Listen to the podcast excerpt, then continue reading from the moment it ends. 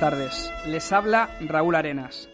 Cuando son las 7 y 3 minutos de la tarde de este miércoles 12 de febrero del año 2020, colgamos nuevamente y por sexta ocasión el cartel de No hay billetes. Aquí en esta casa, en Canal 4 Radio. Saludarles a todos los que nos están escuchando a través de nuestro dial de la 88.4 de la frecuencia modulada, como también a los que nos escuchan a través de la aplicación de Canal 4 para móviles. Y como cada semana tengo el placer de estar acompañado de mi asesor artístico y copresentador de No hay billetes, el banderillero mallorquín Luis Germán Navío. Muy buenas tardes, Luis. Buenas tardes, Raúl. ¿Cómo estás? Muy bien. Este lunes hubo una sorpresita, ¿verdad? Que no te esperabas. Este lunes hubo ahí un embarque que me metió mi amigo Antonio de la Peña Taurina con los amigos. Me dijo que íbamos a hacer una, una cenita así entre, entre los socios de la Peña y tal y cual. Y bien, me dirigí ahí al restaurante Plaza de nuestro amigo Juan y me había puesto ahí un embarque, 35-40 personas, bueno, bueno, bueno, un homenaje. Digo, ¿homenaje a qué? No, por tu implicación, a la fiesta, tal cual, por tirar un poquito de carro a veces, tal. Bueno, y nada, en definitiva, se juntó ahí David Adalid, el maestro Boni, la, mujer, la esposa de Adalid, viniste tú y mis padres. Bueno, la verdad que fue un sueño. Yo cuando llegué y vi todo el plantel y tal, no me lo creía. Y nada, pues solo quiero resaltar eso, que, que os lo agradezco de corazón, pero que bueno, me parece realmente excesivo, puesto que bueno, eh, ya te digo, no se me puede premiar a lo mejor por, es como cuando te enamoras profundamente, ¿no? ¿no? No le buscas una explicación, tú amas y ya está, y, y así es lo que pasa con el toreo, ¿no? Pues esto fue obra de, como has dicho, de Antonio, que de aquí lo mandamos, le mandamos un gran saludo a él y a su mujer del bar los, amigos, exactamente, de, la, de la Peña Taurina Bar Los Amigos. Uno, por cierto, de nuestros patrocinadores. Mandamos también un saludo a nuestro otro patrocinador, Bar Sol. Eh, a Paco y a Ana. Eh, esto fue Luis, pues por todos los años que llevas haciendo por la tauromaquia en Mallorca. Y pues nada, yo también me sentí muy honrado de estar ahí presente, de compartir encima con gente del toreo como el maestro Boni, como David Adalid, un pedazo torero, también decimos... El matador de toros Jesús López. El matador de toros Jesús López, así es. Sergio Galdón, ganadero del Onsareño, en definitiva. Y muchos más amigos taurinos. Y bueno, y pasamos una velada muy agradable y... Fenomenal. Y bueno, hasta la, se alargó la cosa. Todo se ha dicho hasta altas horas de la madrugada, donde hubo una tertulia taurina. Eh, Cumbre, sí. Vamos. De arte puro. Pues sí. Eh, no quiero dejar de presentar, por supuesto, a nuestro técnico de sonido, Pau Borras. Eh, buenas, buenas tardes. Buenas tardes. Y ya sin más dilaciones, por favor, que arranque este paseillo.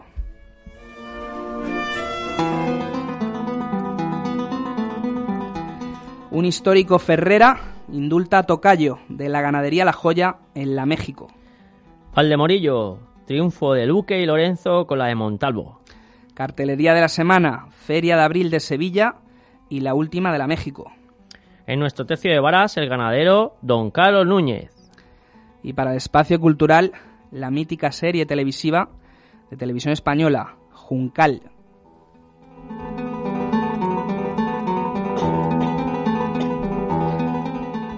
Y bueno, vamos al tercio de varas ya. Clarines y timbales.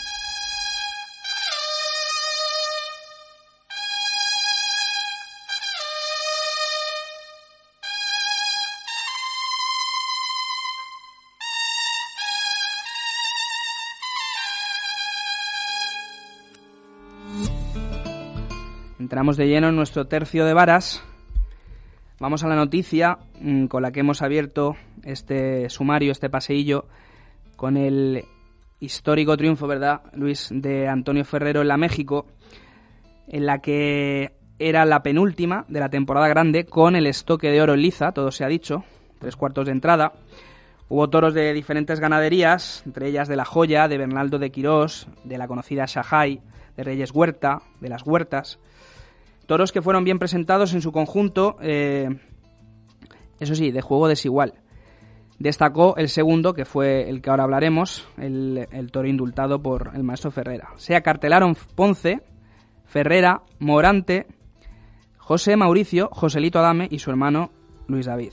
¿Qué nos puedes contar, Luis, al respecto de, del ya, vamos, eh, genio Ferrera, que cada semana puerta grande. Pues sí, que bueno, del maestro nos pensamos quizás que en algún momento tenga un techo, tenga un límite de inspiración, tenga un límite de dimensión artística y como vemos cada semana, cada ocasión nos sorprende y, rompe cualquier molde, ¿no? Cualquier expectativa. Así que nada, pues qué decir. Fue impresionante aquello, otra vez, de poner los pelos de punta y mm. nada, Tocayo un excelente toro. Hablemos sí un poquito al respecto. Tocayo es un estado de la ganadería mexicana de la joya. Tuvo buenas hechuras eh, y una extraordinaria condición. Apretó en varas y ya en, en, bueno, el tercio banderillas, luego ya yéndonos al tercio muleta, Ferrera pues eh, hizo una faena apoteósica con muletazos antológicos eh, al más puro estilo ya Ferrera, inspiración total y absoluta, eh, genialidad. Y bueno, fue muy, muy personal, una faena muy personal y bueno, el público acabó pidiendo el indulto. Sí, que virtud de la faena es, es los tiempos, los espacios que le daba, porque sabiendo que ese toro se venía de lejos, como hacía Maestro Chenel, poquitos en la mano, como le gustaba a Maestro, pero esa distancia para que tenga con inercia, eso fue como una clave, ¿no? Para, para aquello. Así es, así es. Y bueno, eh, poco más que destacar, ya que el resto de, de toreros, sí, bueno, Joselito Adame sigue también sigue, en, sigue también en apretándose y apretando muchísimo. Sí, sí, sí, y esperemos, bueno, que este año venga a las principales ferias españolas y se le dé la categoría que merece de primera figura del toreo, ya no solo mexicano, sino del toreo mundial. Porque ¿qué más tenía, tendría que hacer? Eh, Así es, ya no, no se comprende.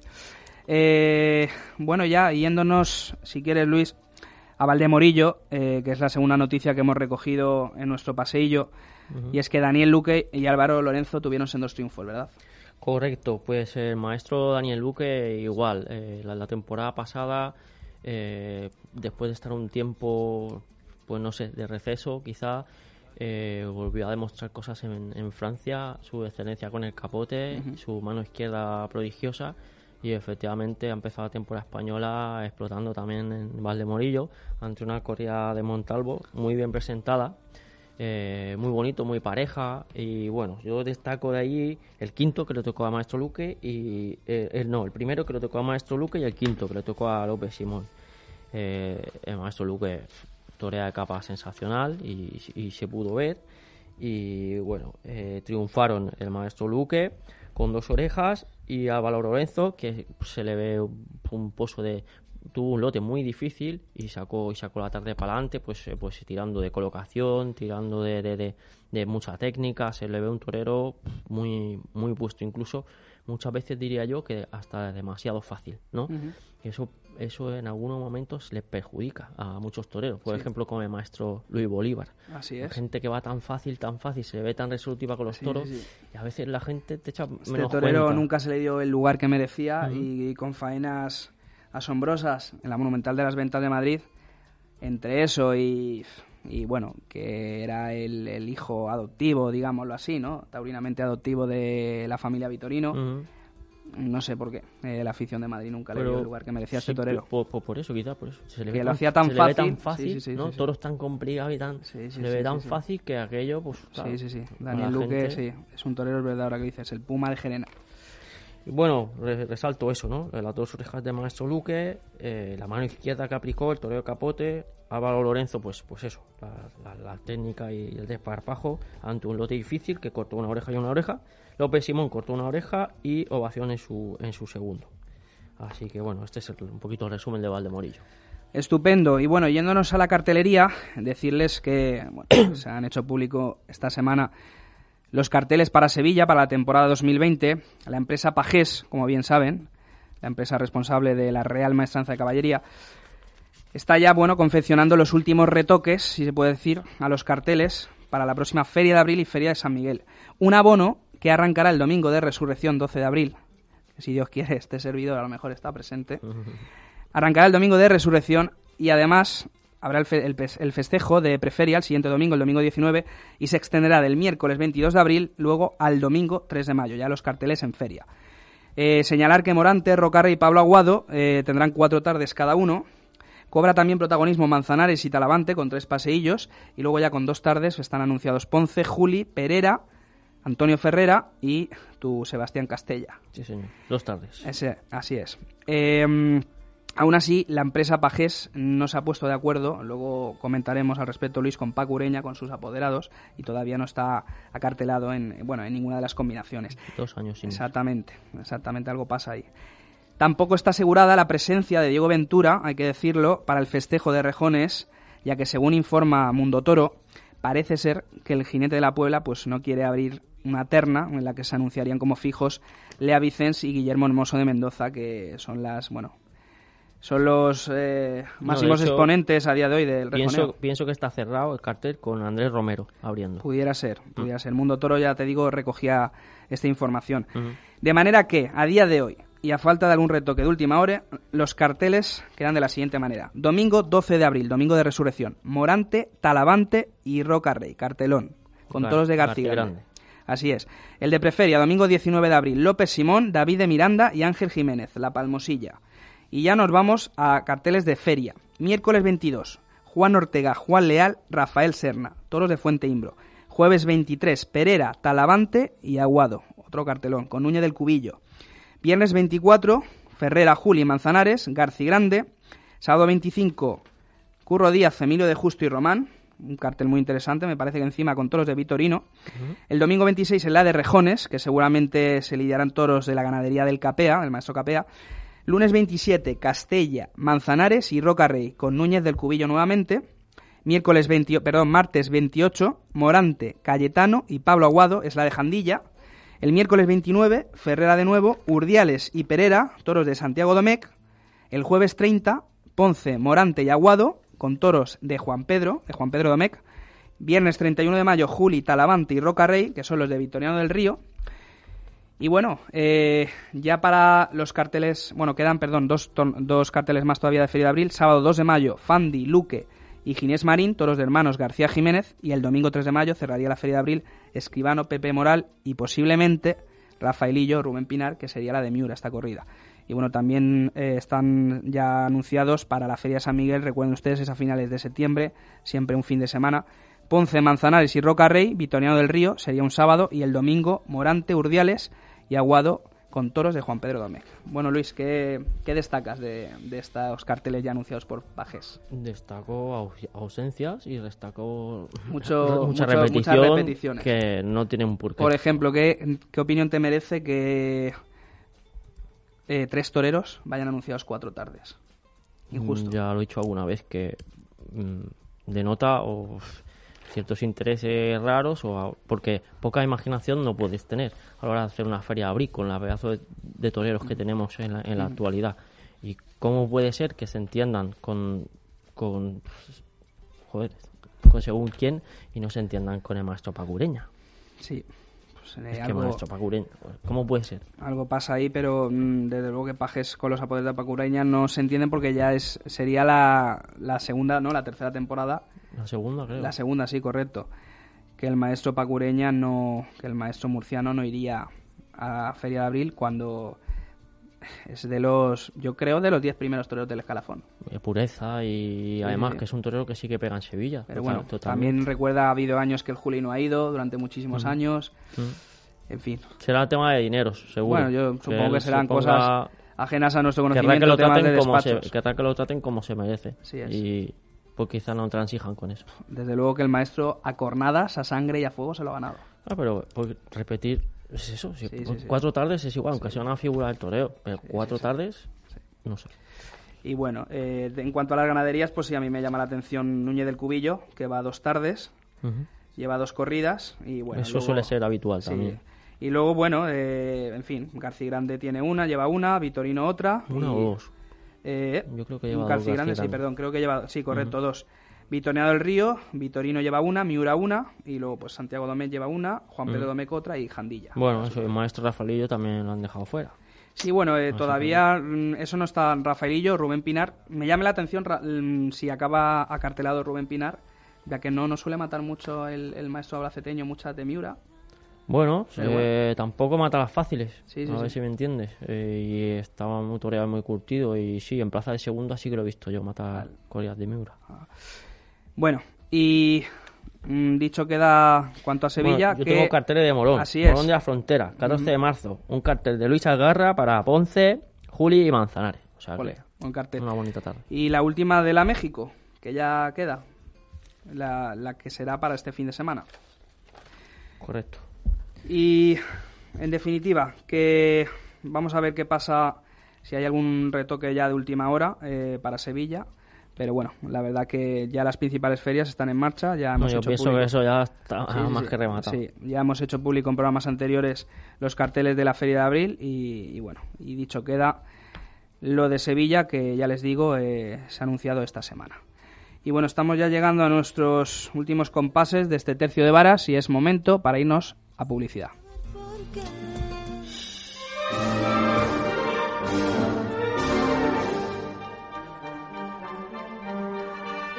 Peña Taurina, Bar Los Amigos, en calle Gaspar Rullán 12, Arenal.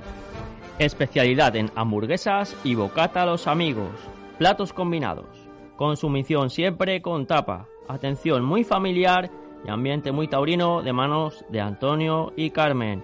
Ponemos todas las ferias televisadas por Canal Toros y Canal Castilla-La Mancha.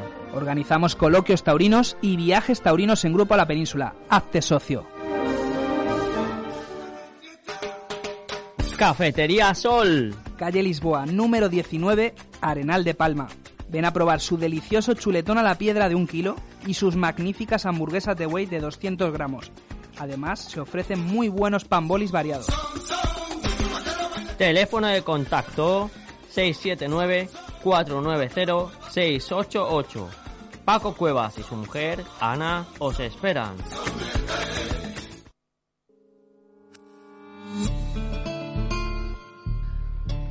Ya estamos aquí de nuevo.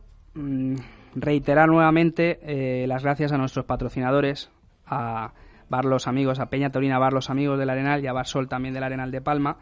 Y decirles también que si desean anunciarse, que nos pueden contactar a través de nuestro correo electrónico no hay billetes hotmail.com como también hasta a través de nuestra red social en Facebook, nuestro Facebook corporativo de No hay billetes. Clarines y timbales, cambio de tercio.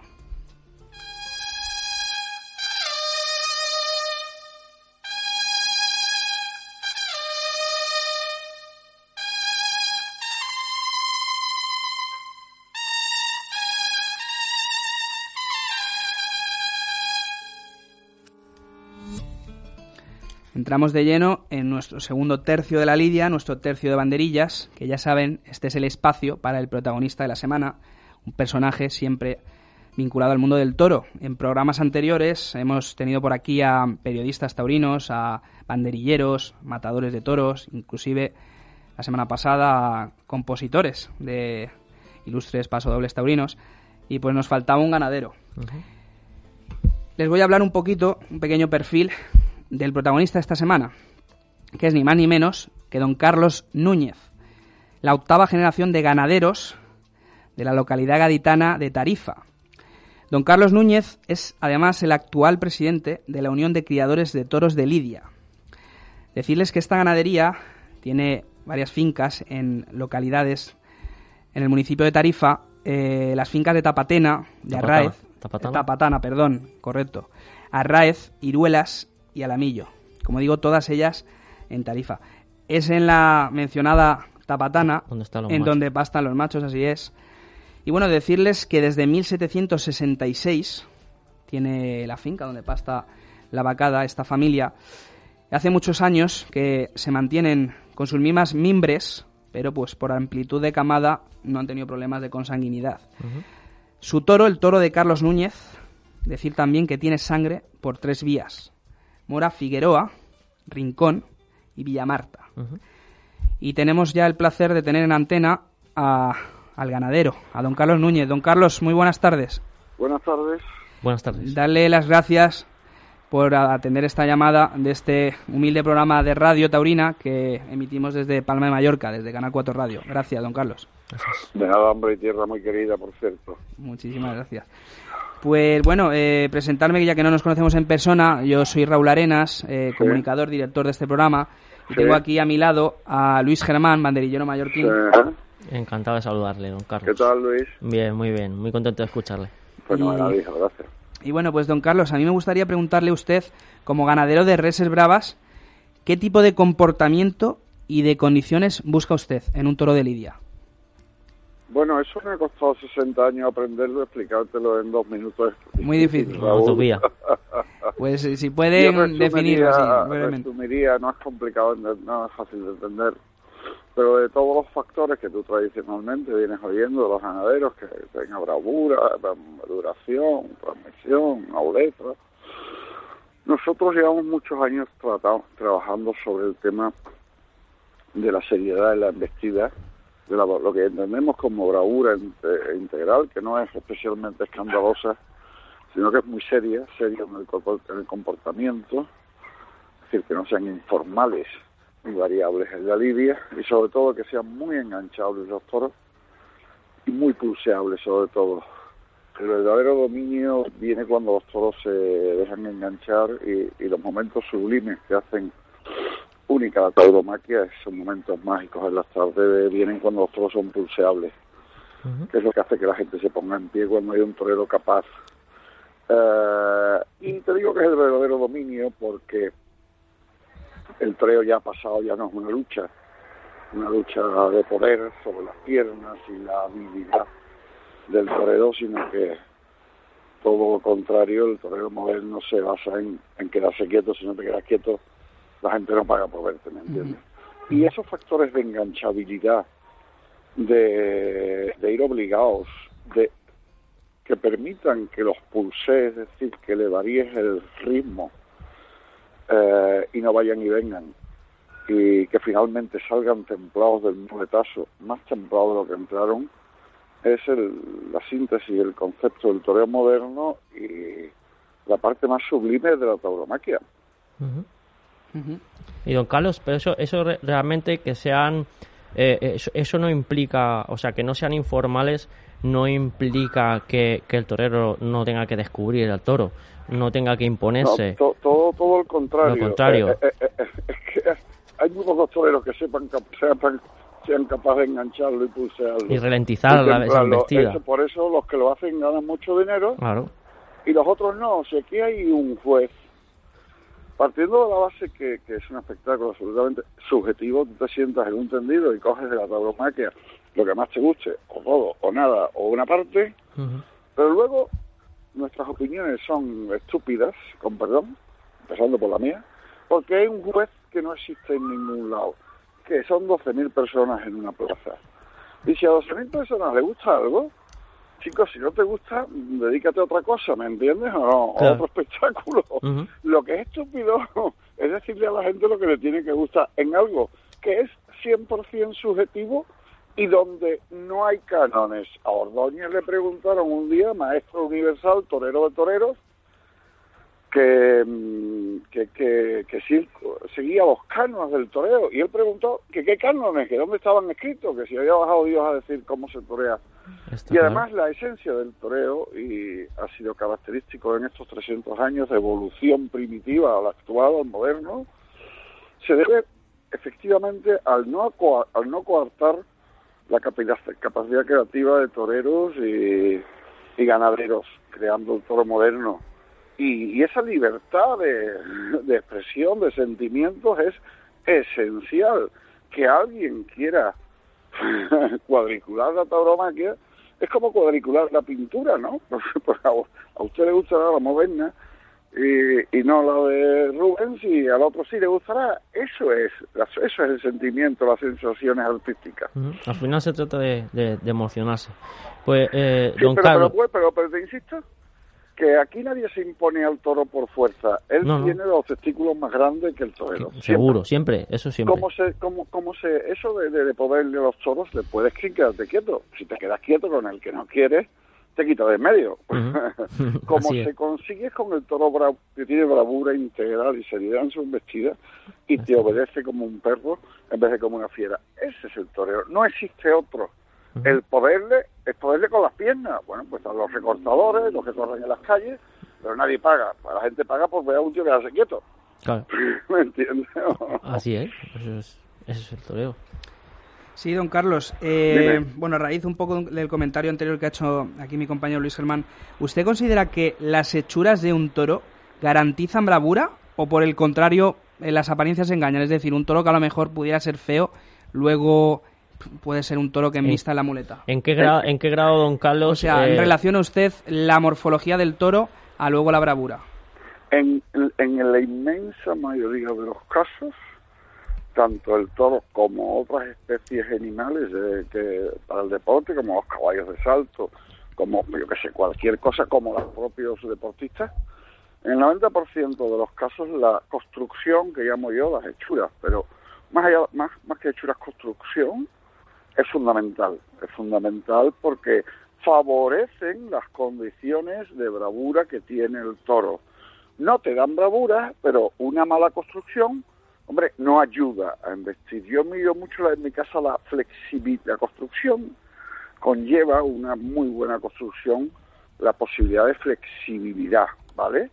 y, y las prestaciones que se le exigen al toro hoy en día requieren que sea flexible. Un toro rígido eh, cuesta un toro largo de patas, que mete las patas dentro, debajo, alto de cruz, poco cuello. Los hay que embisten, pero les es más fácil investir cuando tienen un cuello descolgado o volcar la cara mejor con buena construcción. Y me apasiona la buena construcción, ¿me entiendes? Como en cualquier especie. ¿eh? Ya lo veo, por eso, por eso lo sigo hace mucho tiempo y, soy un fanático de, de, su toro.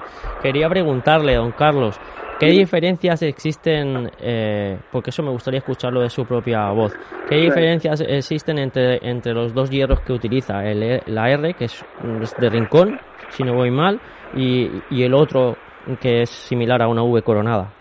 Vale, no, no. Si es que existe alguna. No, no existe ninguna. De hecho, ahora no erramos con el eh, de Topotana. Ajá. Porque tengo hierro menos y, hierro casi todos con la R. Bueno, porque es el antiguo de mi familia. Se cumplieron, se cumplen 82 años ya en la misma familia. ¿eh? Y digamos, no es fácil, ¿eh? Sí, sí. y se cumplieron hace dos años el, el, centenario del, de este hierro en, en su toma antigüedad en Madrid en 1918 con a nombre de Rincón, ¿no?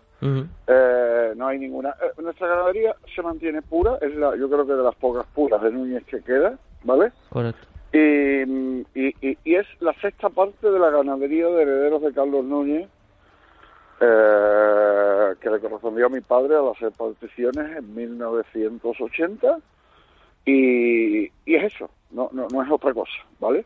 Hemos echado algunos toros de origen nuestro, de mis tíos, de mis primos, pero, pero se mantiene pura, uh, especialmente la rama Villa Marta, que es una rama única, nada fácil de llevar para los ganaderos, es, es, es una mujer fatal que enamora pero que da mucho miedo, y, pero tiene unas prestaciones, es, es, Villa Marta es una ganadería de ganaderos, igual que hay toreros de toreros, Villamarta es una ganadería que le, sí, que enloquece a, a, a, los ganaderos con los que trato. Nutre, nutre otras muchas, como pueden ser Acurucén, Por como la puede personalidad que tiene, la, los comportamientos que no tienen las otras ramas nuestras, la otra rama nuestra, que Ujú. es muy buena también, si son buenísimas, pero, pero y todas las ganaderías de España, pero, pero tiene ese matiz diferencial que es importantísimo. Y ese famoso tranco más. Ah, sí, y y sobre todo en Villamarta las formas. Las formas. Eh, eh, em, pero eh, ahora ahora se habla mucho de biodiversidad, que es un tema relevantísimo y nos preocupa a todos. Vamos a mantener la biodiversidad en nuestro amplísimo árbol genealógico de nuestra cabaña ganadera. Vamos a no encorsetar los encastes con una estandarización hecha por presidentes y veterinarios en las plazas que van a uniformar a uniformar un tipo de toro y que evidentemente si tú seleccionas desde ese matiz, cosa que yo no hago, gracias a Dios, por eso me cuesta mucho trabajo, porque vivir en plazas de primera, o claro. plazas donde se le da más importancia al volumen, al tamaño de, de los pitones que al resto, pues vamos, vamos a ayudar todos a mantener esa diversidad genética de nuestras ganaderías y que no se parezcan entre ellas porque eso hará un espectáculo más diferente, más atractivo. Si ves todos los días ganadería del mismo encaste te cansan, sea el que sea. Pues porque cansa, porque, porque, porque es una película que has visto ya. Que no sean diferentes nuestras ganaderías, ya incluso dentro del mismo encaste, eh, de mis primos sean diferentes a las mías, es fundamental para que sea más atractivo para el gran público y sería muy bueno que el gran público se adentrara en la historia de las ganaderías y la conociera de verdad. Sí, eh, don Carlos, al hilo un poquito de esto y también hablando de, de árboles genealógicos, pero más de, su familia ganadera, todo taurino sabe pues lo valioso que es para, para, una familia ganadera mantener a lo largo de tantos siglos esa carga genética que es como la caja de Pandora, ¿no? De, el tesoro, ¿no? Eh, el sino, el sine qua non de, ese toro. Eh, ustedes son eh, ocho ganaderías, si no ocho, voy mal. Ocho generaciones. Ocho generaciones, perdón, correcto, ocho generaciones. Bueno, lidiando ininterrumpidamente esas ocho generaciones de padre, abuelo, bisabuelo, tatarabuelo, lo puedo decir directamente, mi padre Carlos Núñez, mi abuelo Carlos Núñez, mi tatarabuelo Marcos Núñez, su padre Carlos Núñez, su, su el padre de este Marcos Núñez, el padre de este mm, Bartolomé Núñez Temblador, y el padre, perdón, Bartolomé Núñez y el, el padre de este en 1794 sí, en Madrid, eh, Marcos Núñez Temblador. De, de, toda la familia, los que realmente eh, tenemos carteles de todos nuestros padres, abuelos y tatarabuelos, somos los las ramas de Carlos Núñez Manso, es decir, que hoy en día solamente quedan las ganaderías de Marcos Núñez, mi primo, que se anuncia como Marcos Núñez, y, y, Carlos Núñez, que es la nuestra. Sí, sí. Y los que bueno, vienen... porque en el resto de mi familia no no no, no todo el mundo fue ganadero. Eh, y además otra rama que tenemos histórica, que somos en el mismo grado de parentesco, en línea recta, eh, somos octava generación de picabea del como en encaste único, pues eh, universal, ¿vale? Que, que sigue presente en nuestra ganadería. Tenemos todos los cárdenos de saqueños que crearon don Pedro Picabea de Saca acá en, en Utrera a principios del siglo XIX.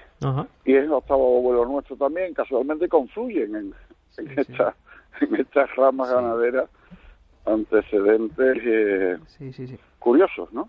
y, y cómo vienen, bueno, eh, sus hijos, digamos, las generaciones que vienen por debajo, ¿es difícil eh, traspasar de generación en generación ese amor y esa pasión por los toros? Porque esto al fin y al cabo, a lo mejor hay familias ganaderas que los, digamos, descendientes, pues no les interesa a lo mejor seguir no sé, dedicándose Yo he visto a... su hijo Carlos y por lo menos sí, lo sigo por Instagram. Ver, eh, a ver, aquí lo difícil es seguir, no, no que quieran. el problema es que este es un negocio ruinoso, que se sostiene realmente a más que se sostiene a la locura o capricho o bonomía de los ganaderos que mantenemos un producto por ilusión que vendemos por de precio coste, como tú sabes, en el 90% de los casos.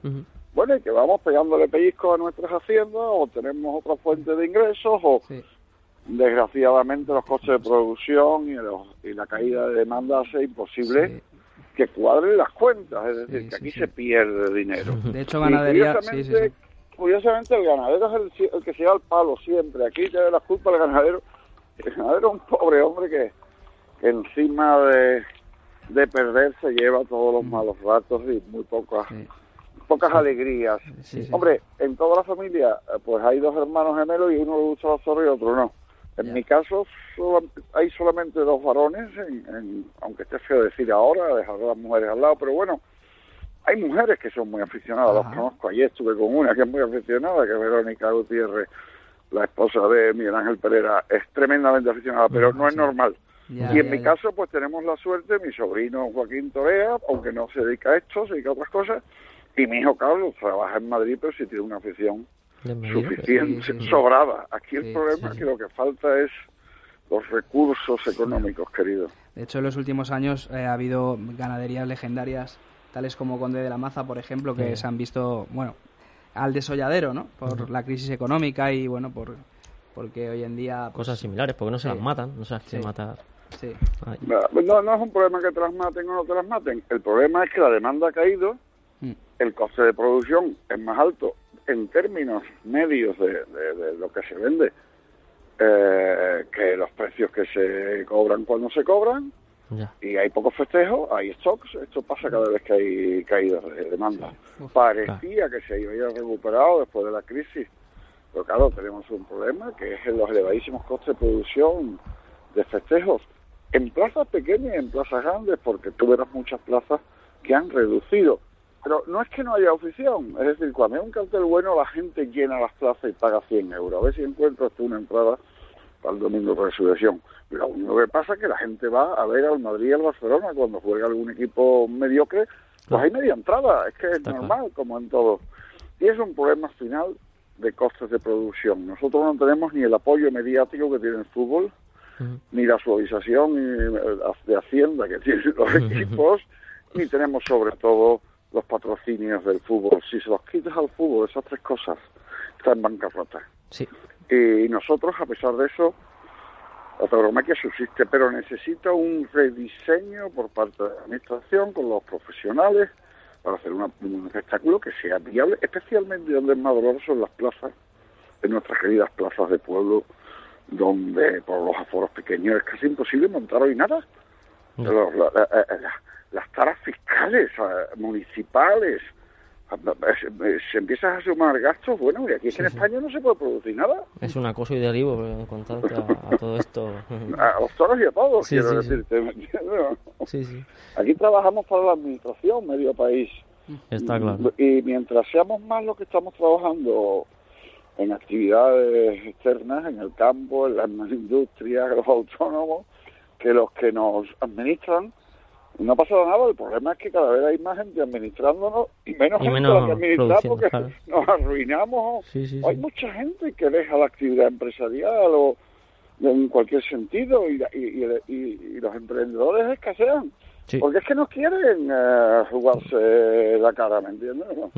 En, en estos momentos. Está claro. Don Carlos, yo soy un ferviente fanático y enamorado de su toro. Un toro bajo, de lomo recto, de manos cortas, eh, de cabos finos, pegado al suelo, hondo, chato de cara, de sienes estrechas, de mazorca fina, armónicas y abrochadas caras. Bueno, un sueño de toro que, que, apetece solo verlo, pues, pues ponerse delante. ¿Le da usted una gran importancia a la criba de, hablando del fenotipo o la morfología de los animales eh, que se van desarrollando, o más bien eh, seguía usted o le da más importancia a los libros eh, de las reatas y, los apuntes que tiene usted los libros de casa?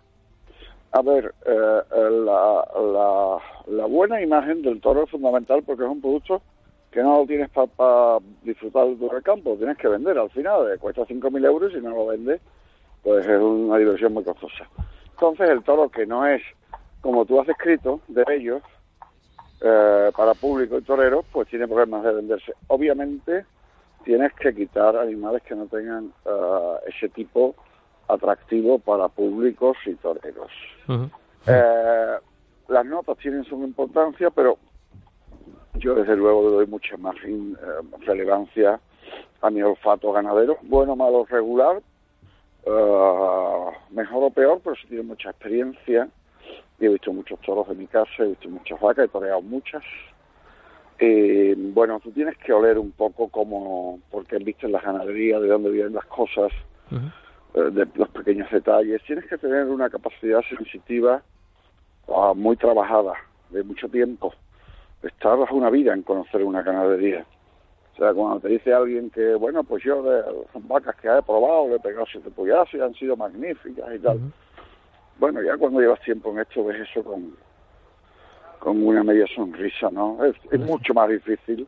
Hacer un toro embistiendo de verdad es un milagro, genético. Sí, Una joya.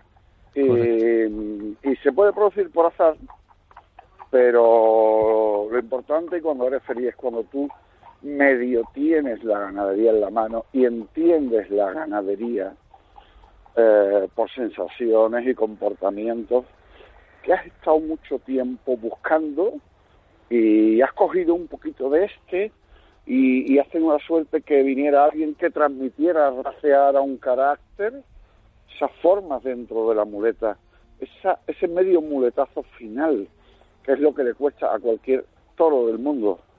De verdad, hay muchos toros que vienen fácil, pronto, bien, pero de mitad de muletazo adentro. Necesitan la inercia, quizás, necesitan esa inercia yo soy un ganadero que quiero que vistan de parado. Me apasiona que se paren. De engancharlo. Todo el mundo dice que, se tienen que mover. Yo quiero que se paren. Porque si no se paran, no embisten de verdad. Los mexicanos dicen que el toro empieza, empieza a embestir en serio cuando se para. Y desde luego, sin inercias, hay menos bravura. La inercia, la movilidad tapa bravura y normalmente pues, hay una regla no escrita que a mayor movilidad más informalidad, menos entrega. Es Pero todos estos caracteres son tan, tan complicados de observar y de y no puedes ah, hacer experimentos de laboratorio, desgraciadamente. Eh, tú juegas con posibilidades de transmisión de caracteres en los animales y escoges lo que crees conveniente. Pero todo está en una línea muy difusa, la bravura, la mansedumbre, la clase, la casta, todo, todo. Sí, a veces se tocan eh, entre otras y te, confunden también. Es un milagro, milagro genético. Y bueno, y se consigue dedicándole mucho tiempo, mucha, mucho tacto, llamo yo tacto ganadero o llamamos olfato. Oye, pues fulanito tiene buen olfato este. ¿Sabes qué te digo? Eh, son sensaciones como el tacto ecuestre, ¿no? Que es algo que tienen los grandes jinetes y nunca sabremos comprender, ¿no? y, y, bueno, y hay que tener una afición y muy buena formación, que no es fácil. Hoy en día la formación en cualquier faceta de la vida eh, se está complicando como cualquiera ve, nada más que tienes que ver cualquier espacio de televisión o cualquier noticiero. Y en la tauromaquia, eh, pues en momentos que hay crisis también hay crisis de personajes con conocimientos heredados y con taurinos, lo que se ha llamado siempre, ¿no? Gente que, que son los continuadores de una tradición oral, ¿vale? Que quizás los tiempos pues no están para ellos, y que haya gente eh, relevante en el mundo del toro, que no sean toreros ni ganaderos, quiero decir, para que transmitan pues el conocimiento y la afición acumulado a las nuevas generaciones, sí me da miedo que sea un hándicap, ¿vale? Cuando hay crisis, pues hay crisis de todo, y hay crisis de buenos apoderados, de buenos de buenos profesionales del mundo taurino en general. Sí, de buenos transmisores, de buenos referentes formación es fundamental porque es muy difícil que tú, sin tener buena formación taurina, eh, llegues a poder ser buen ganadero o buen profesional, obviamente. Se puede, puede, puede, suceder, pero, no, pero es mucho más difícil. Es más complicado. Don Carlos, eh, su toro estrella ahora mismo puede ser, bueno, por lo menos para mí, cuando lo veo, lo ve el 22 no me olvides, o, o usted destacaría o tiene en mente o le ha marcado en su vida de ganadero algún otro toro. Eh, a ver, tú te enamoras siempre de la última, ¿no? ese, ese es el toro que tiene las cosas que tanto tiempo ibas buscando, ¿no? Ah, arrastra también eh, inconvenientes como cualquier, bueno, tú no puedes meter en un laboratorio el ADN del toro y quitar lo que no te gusta y dejar lo que te gusta o mezclarlo con otro. Pero tiene las cosas que, que nosotros llevamos mucho tiempo trabajando.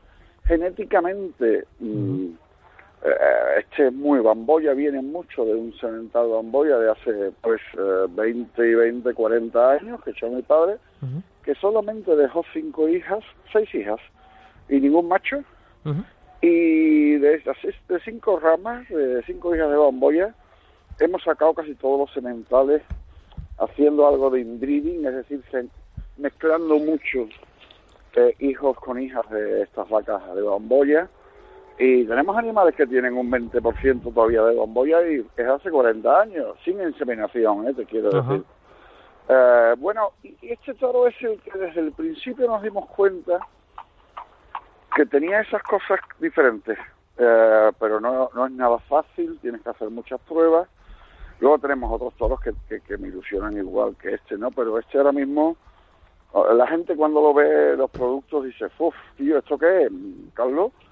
Yo ya, digo, yo, tengo mucha ilusión y... Yo lo veo a toros que su hijo Carlos cuelga muchas veces vídeos que le hace y todo eso, yo lo veo y... Eso, es bueno, porque si no, hace 40 años era imposible que supieras tú quién era, no me olvides. La, la, bien, bien trabajado el tema de redes sociales, y hoy en día las redes son más importantes que una página web que, que, ya no ni existen, creo yo, ¿no? Hoy la comunicación es mucho más rápida. Y yo le dedico poco tiempo ya, pero José Luis, mi hermano, que tiene una buena cámara, y, Carlos, pues, pues trabajan mucho ese tema. Bueno, es una forma, yo les insisto, obviamente que no se metan en tonterías de discutir. Aquí estos son sensaciones artísticas y no hay que discutir con nadie, sino disfrutar. Y mostrar lo que tú tienes, no, no, no. Y, y, como mejor se muestra es con un relato objetivo, con, con, con cariño y con muy buenas imágenes. Y divulgando, pues en la medida que puedes, estos datos históricos estoy contando, que algunos yo lo desconocía hace años, ¿me entiendes o no? Sí, o sea, sí, sí.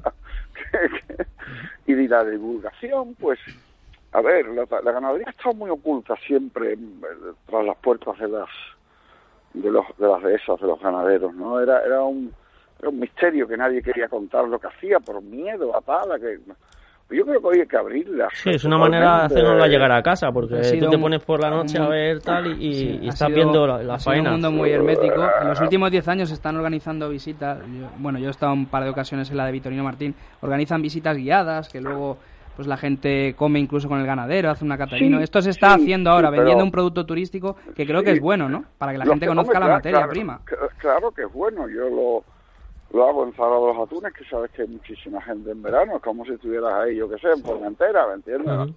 Eh, eh, pero evidentemente no puedes llevar al campo a- y luego por las redes sociales bien trabajadas te digo y con respeto y con categoría llegas al fin del mundo ¿me entiendes? o sea, Sí, entonces considero que es una parte muy atractiva para el aficionado y desconocida las interioridades de la ganadería, ¿vale? Yo siempre he visto con envidia cómo los aficionados al tour, a los caballos de salto, ah, conocen los pedigrís y las particularidades de las líneas de pura sangre o de caballos alemanes, etcétera. En el toro siempre los ganaderos se habían ocultado tradicionalmente Sí, sí. de dónde venía, bueno, pues que uno que hacía echaba un toro de otro y no quería que se entrara nadie. Sí, como guardando secreto para esta Bueno, mi al- mi alquimia personal y Hoy es, hoy es estúpido, ¿no? A mí me parece estúpido, es decir, si yo cruzo con alguien que no he cruzado nunca, pues lo digo y, y ya está. y no tienen... A ver, no soy mejor ni peor ganadero por esa estupidez, ¿no? Eh, abrirlas es el mejor trabajo que podemos hacer gracias a la, a la comunicación. Hoy las redes sociales podemos llegar de una forma que jamás soñamos llegar Pues sí. Así es, así al, es. al mundo y especialmente a los jóvenes, porque yo noto, yo que he sido joven en Sevilla en los años 70, pues no había tanta afición como dice la gente, ni tantos niños jugando al toro en la calle te lo garantiza. En mi clase ninguno era aficionado. Ujú. El año 75.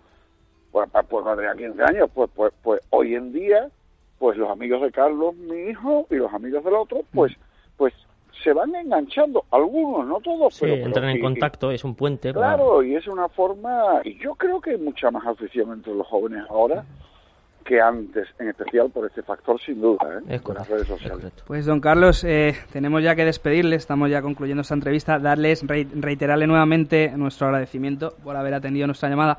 Decirle, yo soy mallorquín, pero mi madre es también tarifeña, es de, de Betis, de la pedanía de Betis, la es Sierra de Bartolo, ¿conoce usted? es un sitio maravilloso. Pues ahí nació mi madre, en eh, Betis. Pero, pero tiene un mal nombre, porque yo Bueno, eh, sí, sí, sí. Decir eso, la gente piensa que Betis es el nombre de una calle de Sevilla y de un equipo de fútbol, Sí. pero que sepan también es el nombre de una pedanía Pues gaditana mira, del es municipio un de sitio Tarifa. maravilloso. Un primo mío tiene una casa allí preciosa y un día le dije que me la vendiera Ajá. porque digo, mira, esto es un sitio para retirar. Estaba comiendo ahí en el Tesoro, un restaurante Ah, que había ma- ahí, ma- ¿eh? magnífico, Se come un secreto ibérico magnífico. buenísimo. Bueno, pues como tendrá que volver a tus raíces, me llamas Ah, cuando sí. bajes y Bueno, no... di- Eso Pero está, tomo la palabra, don Carlos. Yo me apunto, don Carlos. por Dios, fal- faltaría más. Y- sí, sí. Yo me jubilo ahora y yo estoy Ajá. para atender a la gente. ¿me Pues, no? pues prometido que Venga. cuando vuelva a Tarifa le llamo, don Carlos. Mallorca a es su casa, aquí tiene su casa también. Lo mismo.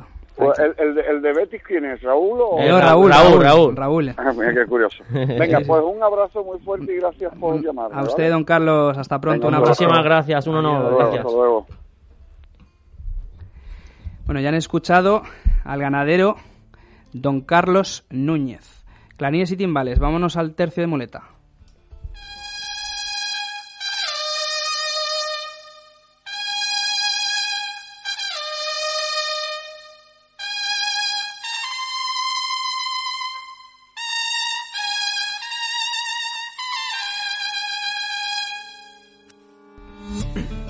Entramos ya de lleno en nuestro tercio de muleta, que hoy todo se ha dicho, queda un poquito reducido porque pues no todos los días La tenemos ocasión en lo merece.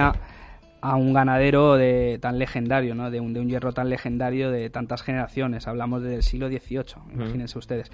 Y bueno, el espacio cultural de hoy lo hemos querido dedicar. En programas anteriores ya saben que hemos hablado de cine, de pinturas, eh, autores literarios y demás. incluso de poemas flamencos. Esta semana queríamos hablar un poquito de, televisión, ¿no? Eh, la televisión de hoy en día se dice que, bueno, se dice, yo lo diré personalmente a título personal, que mucho producto residual y pocos programas de, cultura, de, entretenimiento, pero que aporten cultura. Y por eso para esta semana hemos querido eh, desempolvar de la hemeroteca, de la biblioteca en este caso, una mítica serie de televisión española, Juncal. Una serie que se produjo en el año 1988, se, se rodó en ese año y se emitió al año siguiente. Serie que consta de siete capítulos de una hora aproximada de duración. Eh, están creados por Jaime de Armillón. Decir que se inspiró para hacer esta serie, que luego, si ven ustedes la serie, que por cierto en la web de Radio Televisión Española la pueden visionar, eh, se inspiró para hacer esta serie en un gran aficionado a los toros que conoció este señor, eh, el autor Jaime Armillón, que contaba historias relacionadas con los toros allá por los años 80 y le dio pues para hacer esta serie, pues cuyo argumento protagoniza bueno, eh, el actor que interpreta al personaje, el gran Paco Raval. El personaje de José Álvarez Juncal, que es un matador de toros que triunfó en las décadas de los 50 y 60, pero pues que una cornada dejó inútil para la profesión. Ya en la cumbre de su carrera, pues contrajo matrimonio con una rica cordobesa, a la que abandonó con dos hijos. Veinte años después, eh, tras vivir con, con un amante, a la cual la cual la amante le deja a él al matador por múltiples infidelidades. Era un truán y un gañán, eh, un gran mujeriego además. Era un torero. sí señor, un torero. Eh, el adjetivo canallesco va, va eh, al lado del torero, ¿verdad, Luis? Bueno, y... me callo. bueno, lo dicho, que pues este personaje de José Álvarez Juncal luego pues inicia la serie... Eh, el primer fotograma es paseando precisamente por la calle Betis, a orillas del Guadalquivir. Visiona la Real Maestranza de Caballería y la saluda, le dice que se alegra de verla, que todas las plazas son redondas, pero ella es más bella, puesto que no es redonda, es elíptica. Y pues ahí empieza la serie, ¿no? Con este matador de toros. Y gira en torno a que él quiere, eh, el argumento, él quiere recobrar a su familia, recuperar a su familia. Tiene dos hijos y uno de ellos es además matador de... Bueno, es novillero, un novillero afamado que está a punto de tomar la alternativa. Eh, Manolo Álvarez, su hijo, que es interpretado por el matador de toros Luis Miguel Calvo, que fue torero, ¿verdad, Luis? Y también... Banderillero también eh, Efectivamente. Y luego actor. Correcto. En esta serie decir que además del gran Paco Raval aparecen actores de, de la talla de Fernando Fernán Gómez, el citado Luis Miguel Calvo, Rafael Álvarez el Brujo, que interpreta al personaje de Limpiabotas, eh, que idolatra al maestro y que incluso le da posada. La mujer de Limpiabotes, de Limpiabotas, perdón, es la bailaora gitana Cristina Hoyos, que también tiene una película de, de un año después de 1990, Montoyas y Tarantos, un remake de Romeo y Julieta. Y bueno, y, luego también Lola Flores, o sea, qué decir de, del elenco de personajes en esta serie. Bueno, hemos seleccionado tres fragmentos para que ustedes se hagan un poco la idea Vamos allá con el primer fragmento. Está dando vuelta a la pelota, ¿verdad? A las cosas hay que llamarlas por su nombre y al miedo se le dice miedo. Pero no miedo a la responsabilidad, al fracaso al público, que es lo que nos inventamos los toreros. No, miedo al de las patas negras, que te quita los pies del suelo. A todos nos ha pasado, maestro. Y el que diga otra cosa, miente.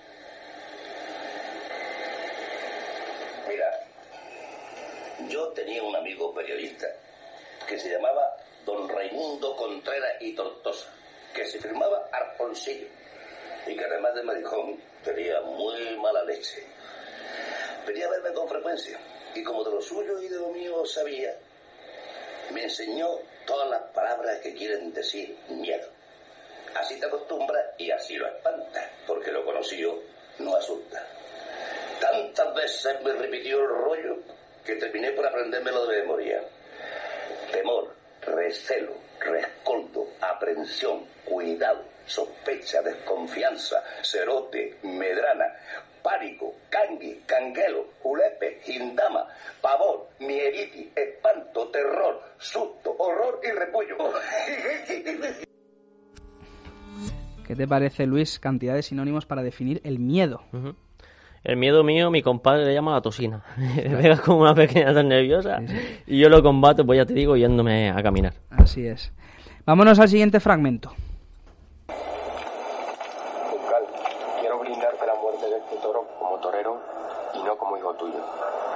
Ojalá como torero me parezca a ti y tenga tu casta y tu temple. Como torero cumple con tu obligación, pero ten cuidado con el pitor izquierdo. Este fragmento es del último capítulo, el 7. Decirles que el fragmento anterior, la definición del miedo, es una conversación en el hotel entre padre e hijo, es en el cuarto capítulo. Y bueno, y este fragmento, pues, qué decir, él le brinda el toro a su padre, pero le dice como torero, puesto que como hijo, pues, no puede sentirse orgulloso ya que el padre le abandonó. No obstante, como torero, se siente orgulloso, puesto que Juncal, el personaje con Juncal, fue un torero de casta y de valor en aquellas décadas de oro, años 50 y 60. Y bueno, eh, vamos ya justísimos de tiempo hoy, Luis. Eh, el veredicto de la semana. Pues bien, yo esta semana le doy el indulto, por supuesto, al balear, el maestro Antonio Ferrera, por eh, devolver a casa a Tocayo, y la puntilla se la doy a la empresa de Sevilla por no poner a, por no ponerse de acuerdo con el maestro Pacureña. para Pajés. Dicho queda, vámonos con la cita de la semana, que esta semana es propiedad del escritor Camilo José Cela.